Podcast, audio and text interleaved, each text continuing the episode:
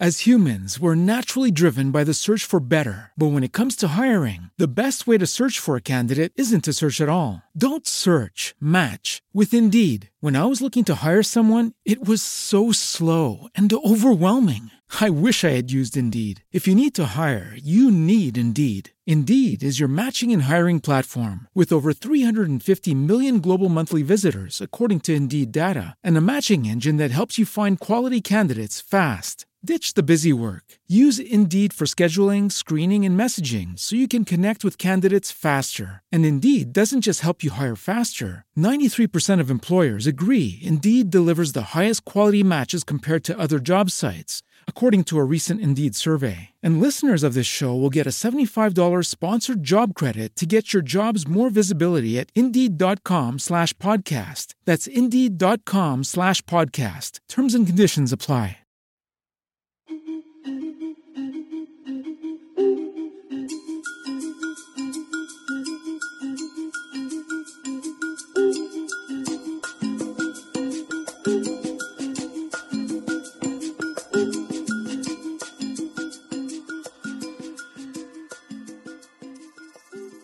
Bienvenidos a Radio Amazonía. En este episodio, Janet Bugart y Mauricio Cote, miembros de la PIT, hablan con Carlos Rodríguez, director de Tropenbos, charlan sobre las investigaciones adelantadas en la Amazonía colombiana durante 31 años y las razones por las que dejaron de ser Tropenbos Internacional para convertirse en Tropenbos Colombia.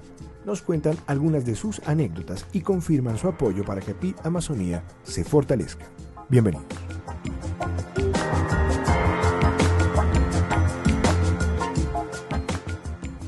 Carlos, eh, cuéntanos cómo ha sido todo este trabajo de Tropenbos en la Amazonía colombiana. Uy, todo eso es largo, es 31 años de presencia en Colombia.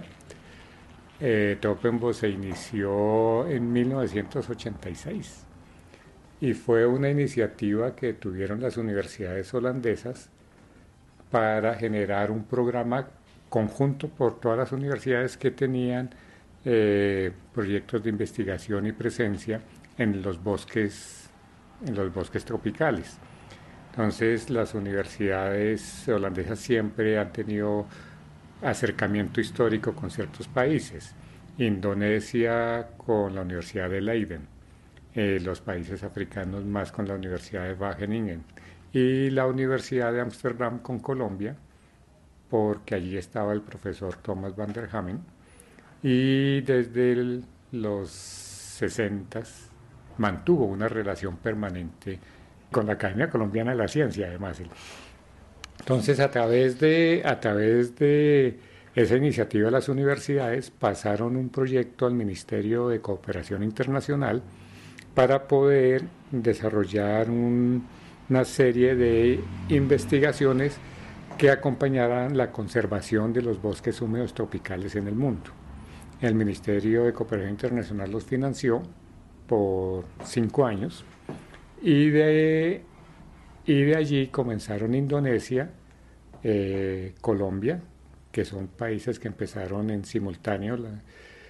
también entraron, entró eh, Ghana, en su momento entró Camerún, eh, después trabajaron, trabajó un poco Costa de Marfil. Surinam en, en Sudamérica y Colombia. Y después, bueno, con algunos ajustes eso se fue transformando y pues recientemente también está Congo y ahorita Tropenbos está en otros países, en Uganda, en Filipinas, un poquito en Bolivia.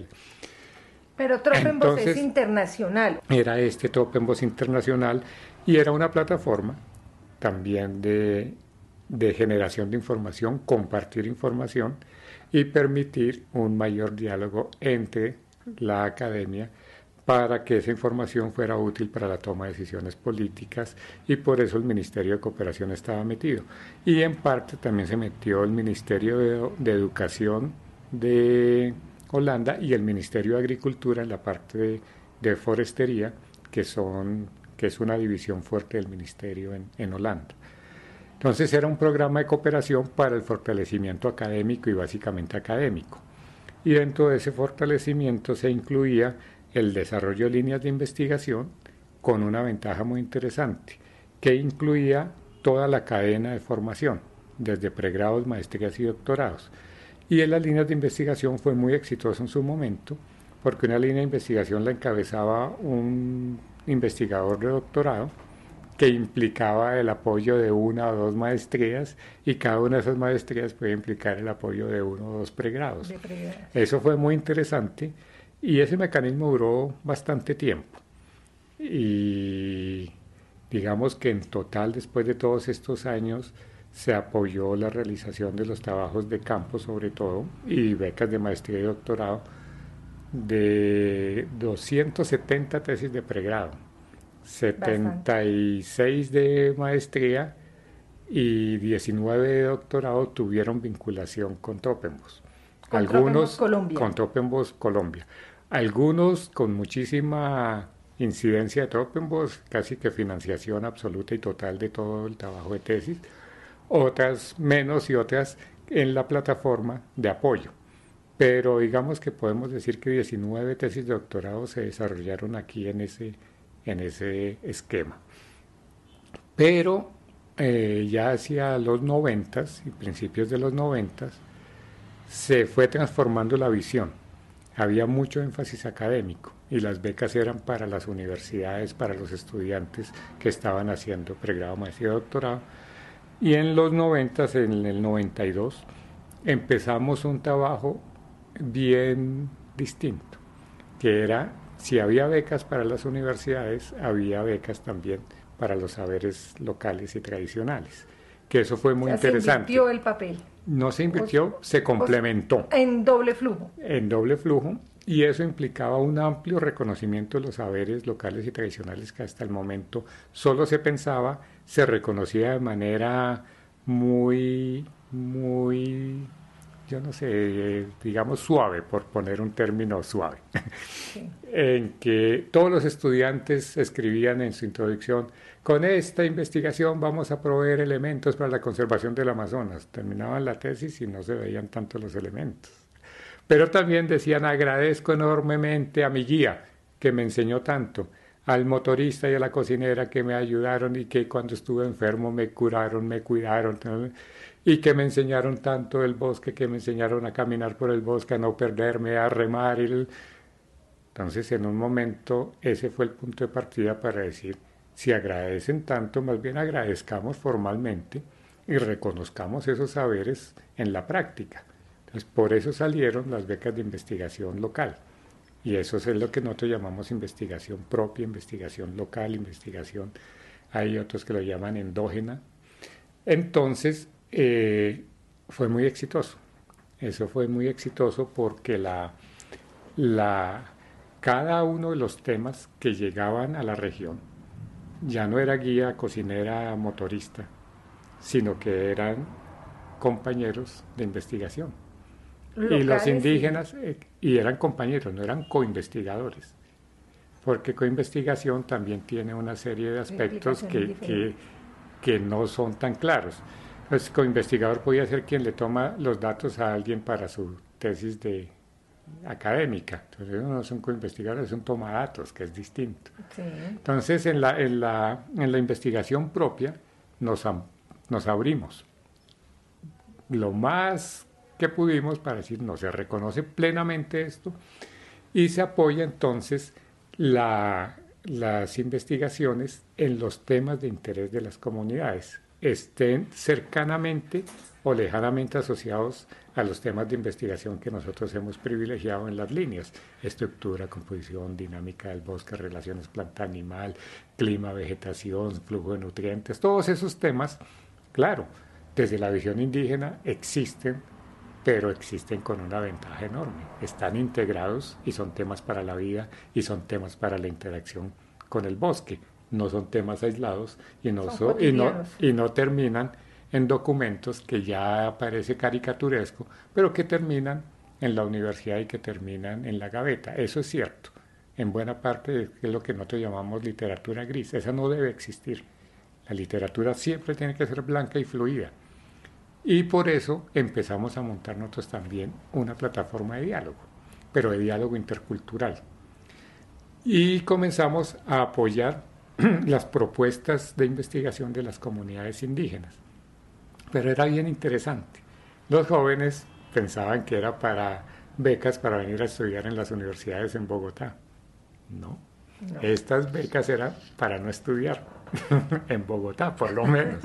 Era para que estudiaran lo suyo, que esos mismos temas que ustedes conocen desde la tradición y desde el saber local, lo acompañen con la academia y dialoguen con la academia y ustedes también expresen al mundo y muestren al mundo que esos conocimientos son profundos, son válidos, son sofisticados, son importantísimos y se pueden comunicar y se deben comunicar porque el que no sabe, como el que no ve.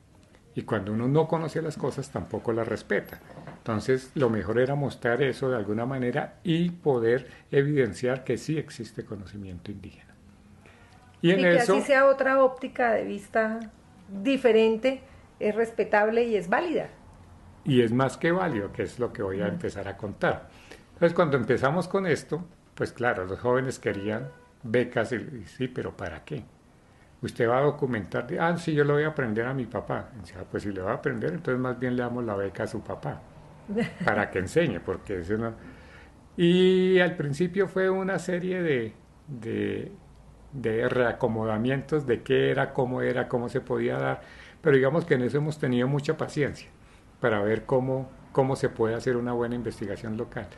Una, la tónica general al principio es que los indígenas le pedían a los estudiantes con los que interactuaban cotidianamente, vengan a hacer la propuesta. Entonces las propuestas venían con antecedentes, objetivo principal, objetivos secundarios, metodología, técnicas, informes, el, conclusiones y, bibliografía. Entonces, cuando no tenían bibliografía era un lío, ¿no? Porque eso no se lo van a aceptar. Pero es que eso es en la academia, es en el mundo nuestro. Si el conocedor dice yo voy a contar los mitos de origen de la comunidad y voy a contar mi historia de poblamiento, pues eso, eso es más que suficiente. Entonces nosotros aceptábamos, entre más incidencia tenían los estudiantes, pues menos éxito iba a tener, porque era dentro de otro contexto, dentro de otro marco, también y dentro de otro lenguaje. Pues no, se privilegia el lenguaje propio, el contexto propio y la proyección propia. Entonces, si usted escribe, yo quiero sacar la historia del grupo desde la primera generación hasta la décima generación y ver en el territorio cómo nos distribuimos, suficiente. Entonces, con esa frase ya era suficiente, porque sabíamos que se iba a hacer y que se iba a contar. Y además fue un proceso bien bonito, porque de inmediato implicaba la transmisión del conocimiento en, una colectividad. Entonces es el viejo que no sabe escribir, muchas, la mayoría de las veces al principio no, los viejos no escribían, aunque supieran escribir, pero no estaban acostumbrados a escribir. Entonces siempre era el hijo o sus sobrinos quienes podían escribir o transcribir. Entonces las becas adquirieron una dimensión muy bonita porque ese plano comunitario colectivo fue el que se privilegió. Entonces siempre terminó siendo una beca colectiva. Sí, claro. Y esa beca colectiva llevó al fortalecimiento de saberes locales. Y eso era lo que se buscaba.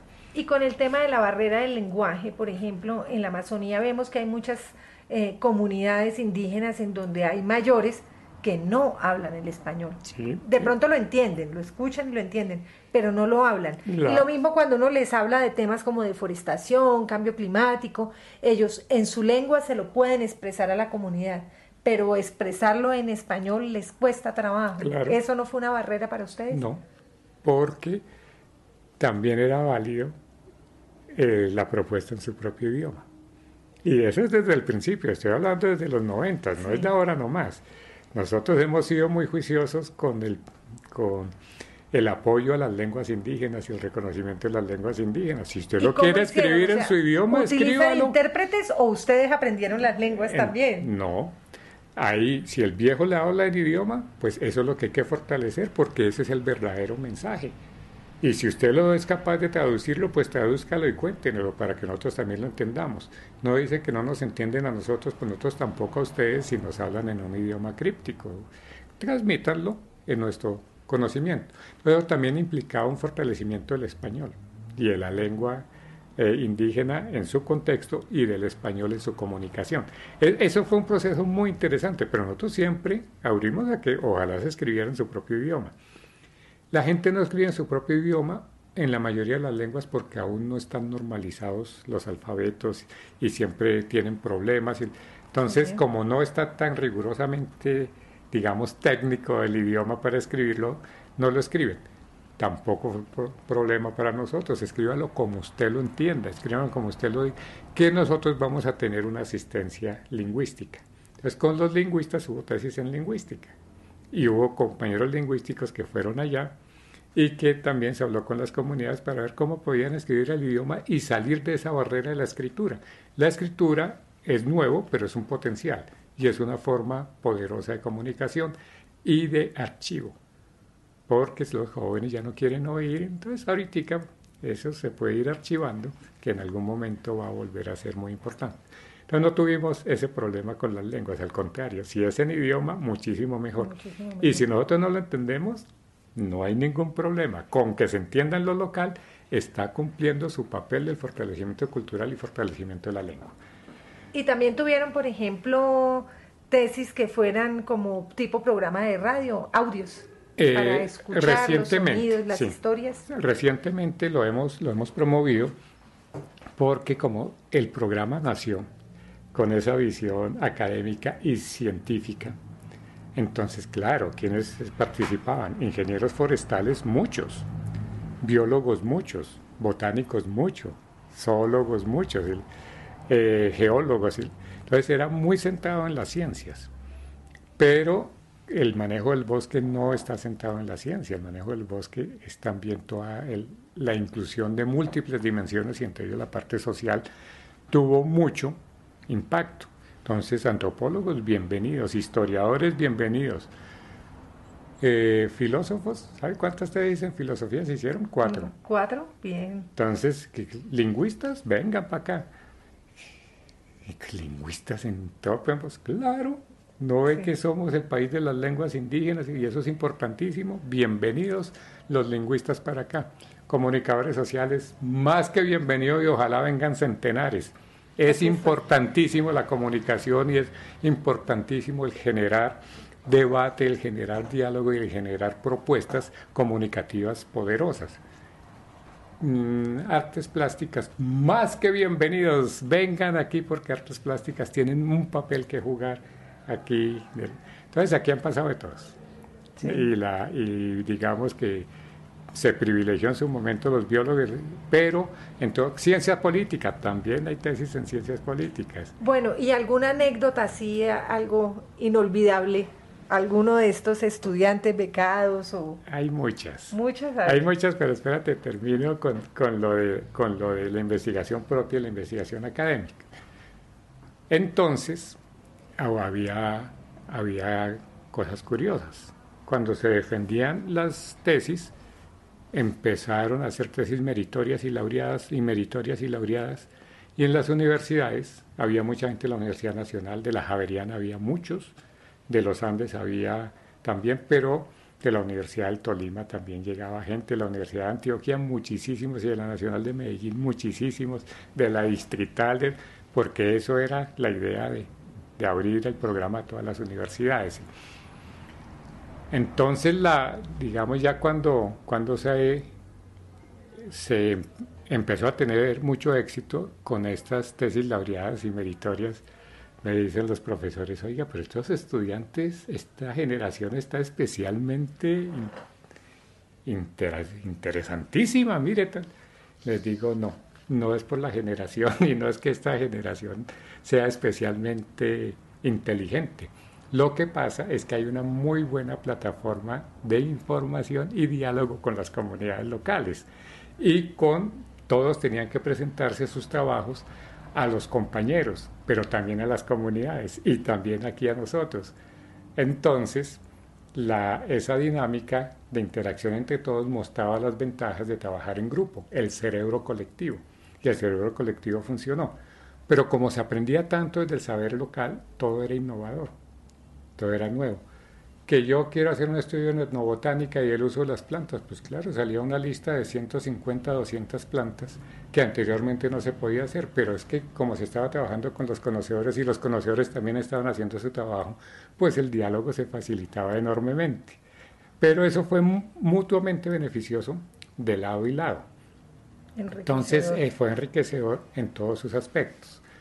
Y más que anécdotas, digamos, hay alcances que son maravillosos. Don Abel Rodríguez, un indígena muy nani, era el guía de todos los, todos los botánicos y todos los expertos en vegetación.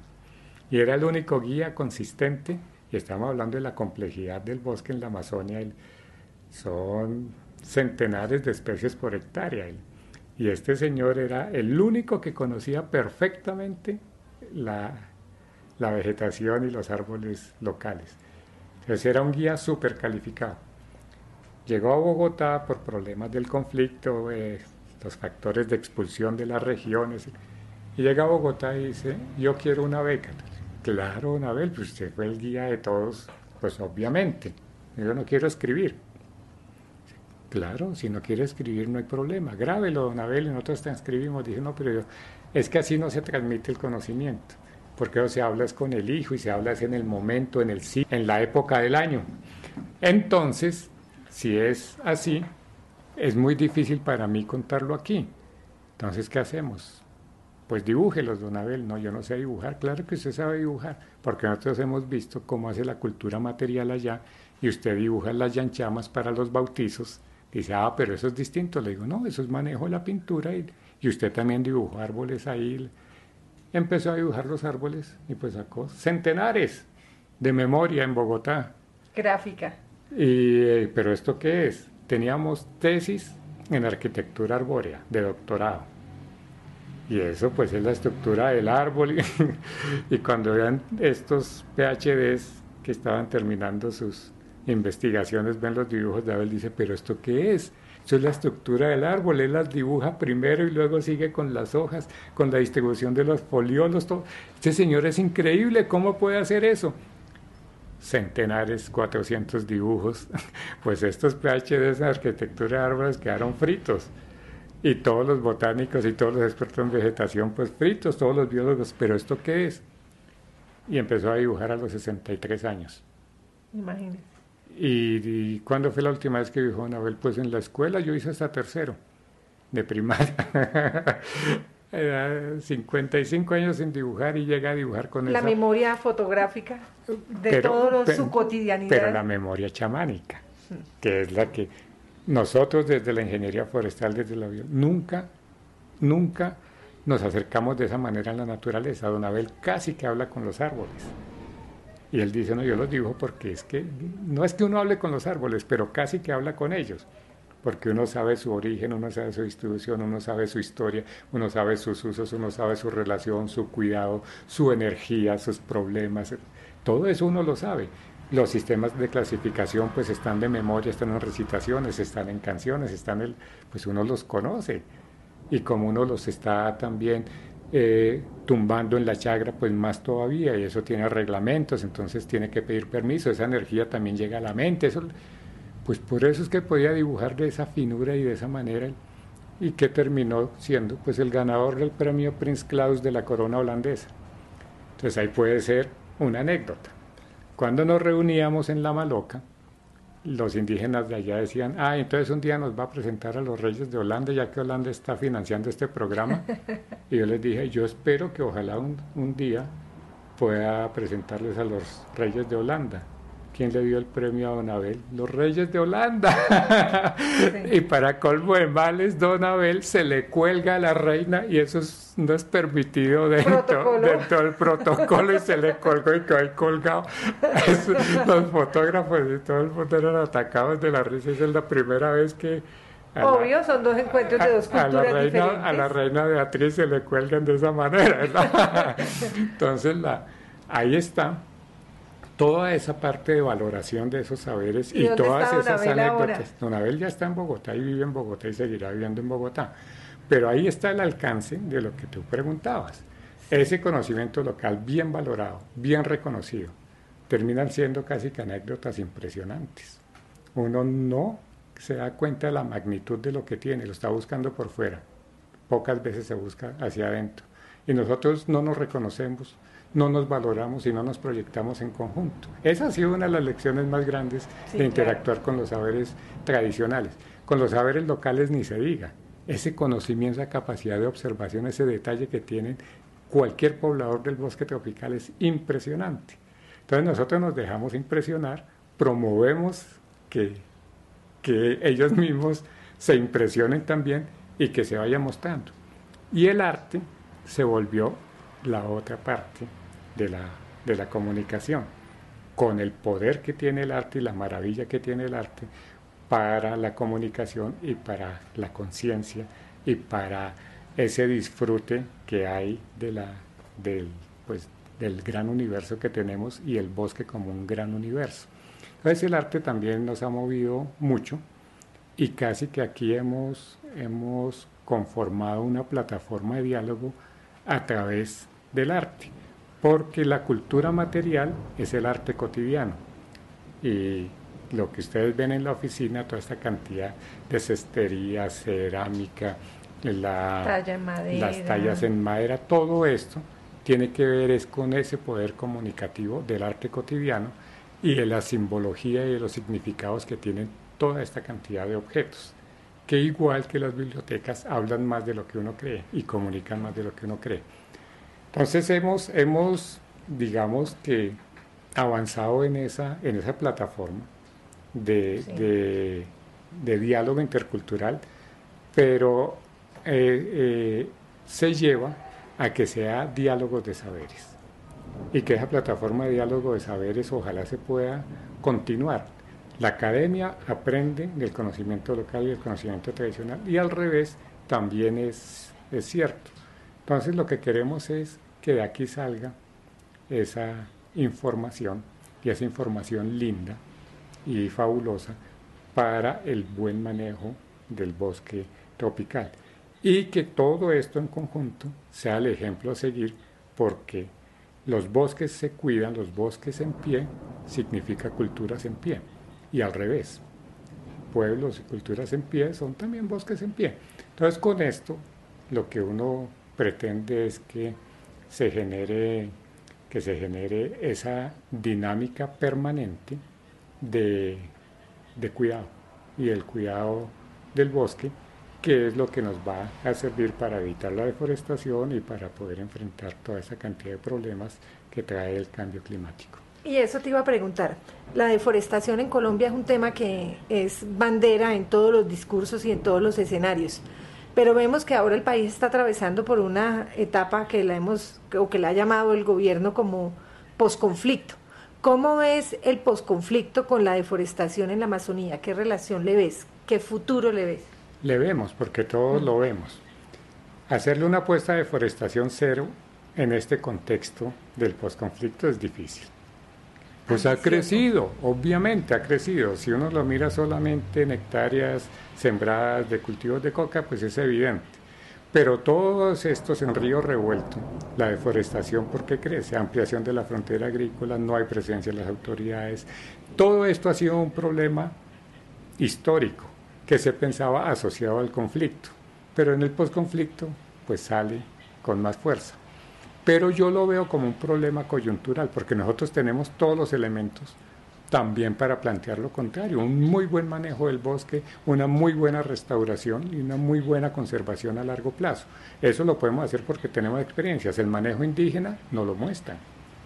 Es impresionante, son 10.000 años de uso del bosque, eso de bosque virgen y eso está lejos de la realidad. Bosque intervenido, manejado durante milenios y sigue en pie pero porque están los conocimientos asociados a ese cuidado.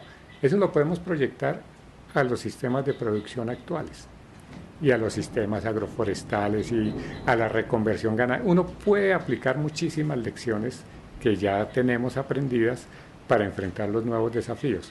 Y yo sí espero que esto sea coyuntural. En todo caso, la presencia del Estado, el posconflicto nos trae muchísimos beneficios, muchísimos, y un país en paz pues es mejor que uno en guerra. Eso es tan sencillo, pero una vez se consolide un poquito, también va a haber más control de la deforestación, de las actividades ilegales de minería, del narcotráfico, todo esto va a tender a, porque ya se sabe que no va a ser dentro de un conflicto con la guerrilla, sino que simplemente van a ser grupos criminales reorganizados a los que no van a tener una, un poder tan grande para perpetuarse en estas actividades ilegales por mucho tiempo. Entonces yo no lo veo tan mal. Tenemos conocimiento, tenemos experiencias, tenemos gente y tenemos ganas de poder hacer algo distinto esta vez. Bueno. Yo tengo una pregunta, Carlos. Eh, ¿Ves una urgencia de, traer este conocimiento eh, hacia, hacia nosotros rápido? O sea, hay, hay un, ¿crees que hay un tema de, de tiempo, que estamos contra el tiempo de que este conocimiento se pierda? Sí, sí. La, la transmisión del conocimiento oral es muy lábil, no es que sea débil, sino que es delicada.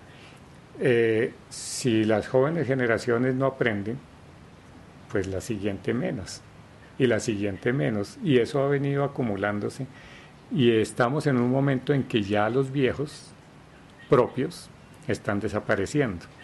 Entonces ellos, los mismos indígenas, lo califican de una manera simpática, dicen es que antes había cirujanos, ahorita estamos puros enfermeros, pero después ya ni enfermeros.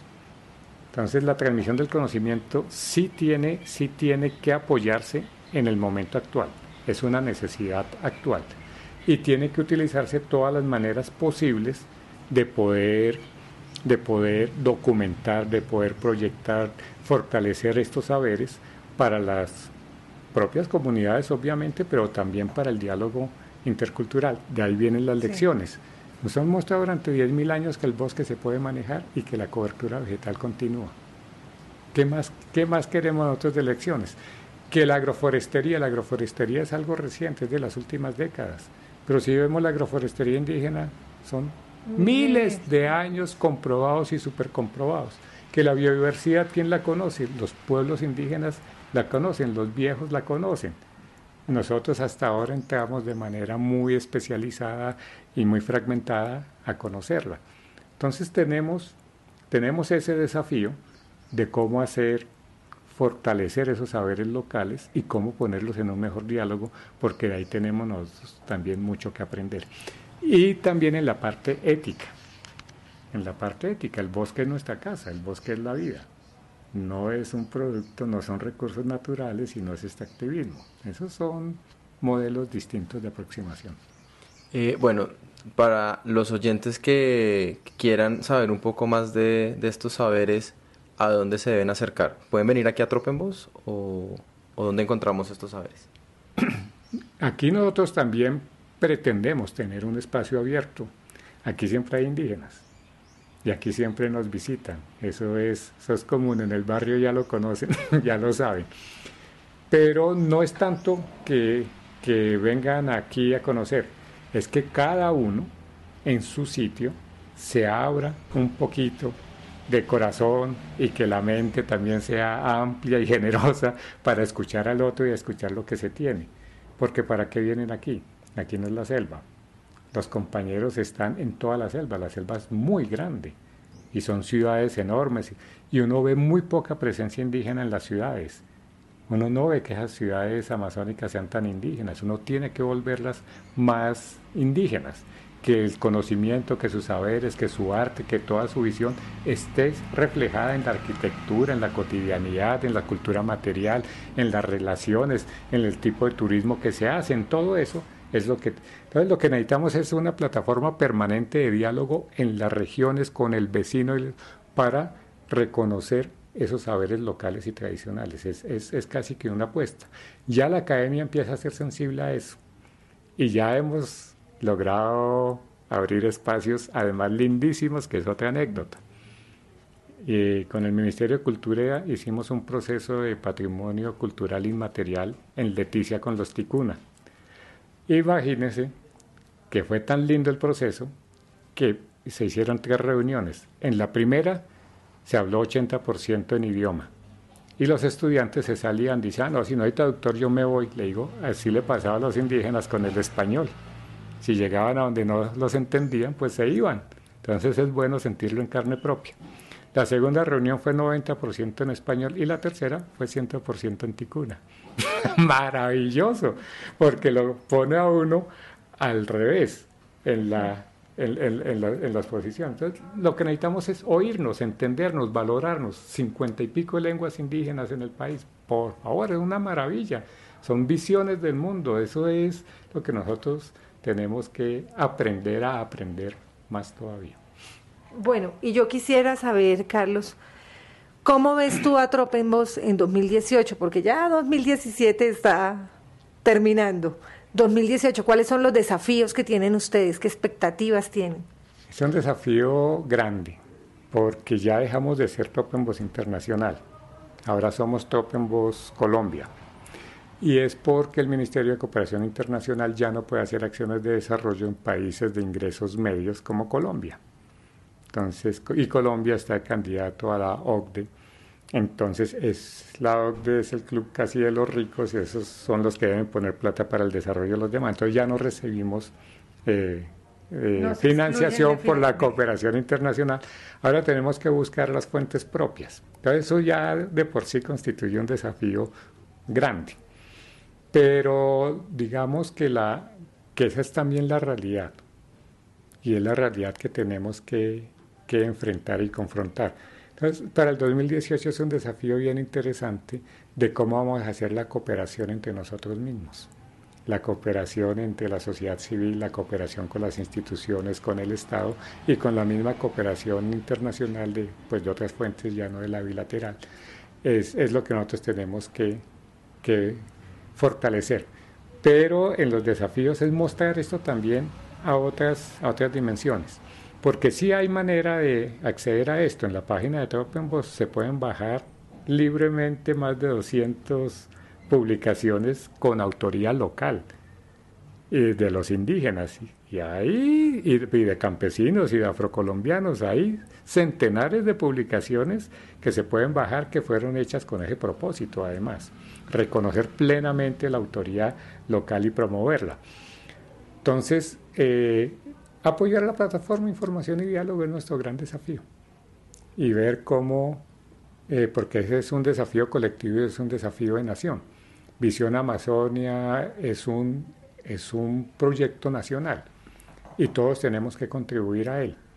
Entonces, contribuir con las, la documentación acumulada, la información acumulada, los materiales acumulados, las publicaciones y la plataforma que hemos creado a esta, a esta visión amazónica va a ser el desafío, pero ya muy interno. Vamos a ver cómo nos va dentro de estas relaciones con, pues, con los colegas, compañeros e instituciones que tenemos cerca.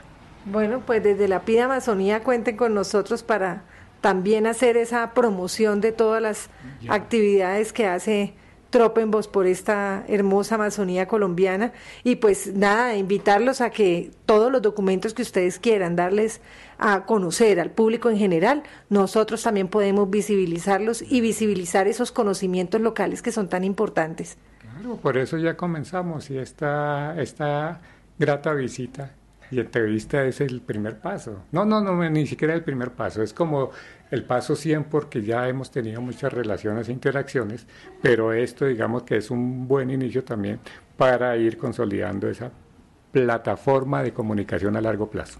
Bueno, Carlos, muchísimas gracias por acompañarnos en Radio Amazonía. Pero con enorme gusto y si no vuelven, yo voy y los busco. No, y a la próxima que nos que nos pongamos también a hablar para conocer a, Ángel, es que se llama el pintor. Don Abel. Don Abel, Don Abel, Don Abel. Claro. Con Don Abel. Claro. Y conocer la experiencia de voz de él también. Súper bienvenidos y aquí tenemos todo el espacio para poder hacer ese tipo de acción.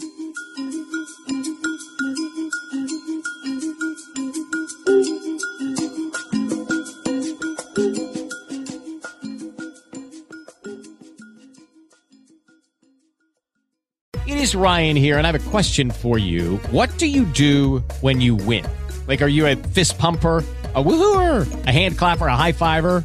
I kind of like the high five, but if you want to hone in on those winning moves, check out Chumba Casino. At ChumbaCasino.com, choose from hundreds of social casino style games for your chance to redeem serious cash prizes. There are new game releases weekly, plus free daily bonuses. So don't wait. Start having the most fun ever at ChumbaCasino.com. No purchase necessary. VGW. Void were prohibited by law. See terms and conditions. 18 plus. With Lucky Land slots, you can get lucky just about anywhere. Dearly beloved, we are gathered here today to... Has anyone seen the bride and groom? Sorry, sorry, we're here. We were getting lucky in the limo and we lost track of time. No, Lucky Land Casino, with cash prizes that add up quicker than a guest registry. In that case, I pronounce you lucky. Play for free at LuckyLandSlots.com. Daily bonuses are waiting. No purchase necessary. Void where prohibited by law. 18 plus. Terms and conditions apply. See website for details.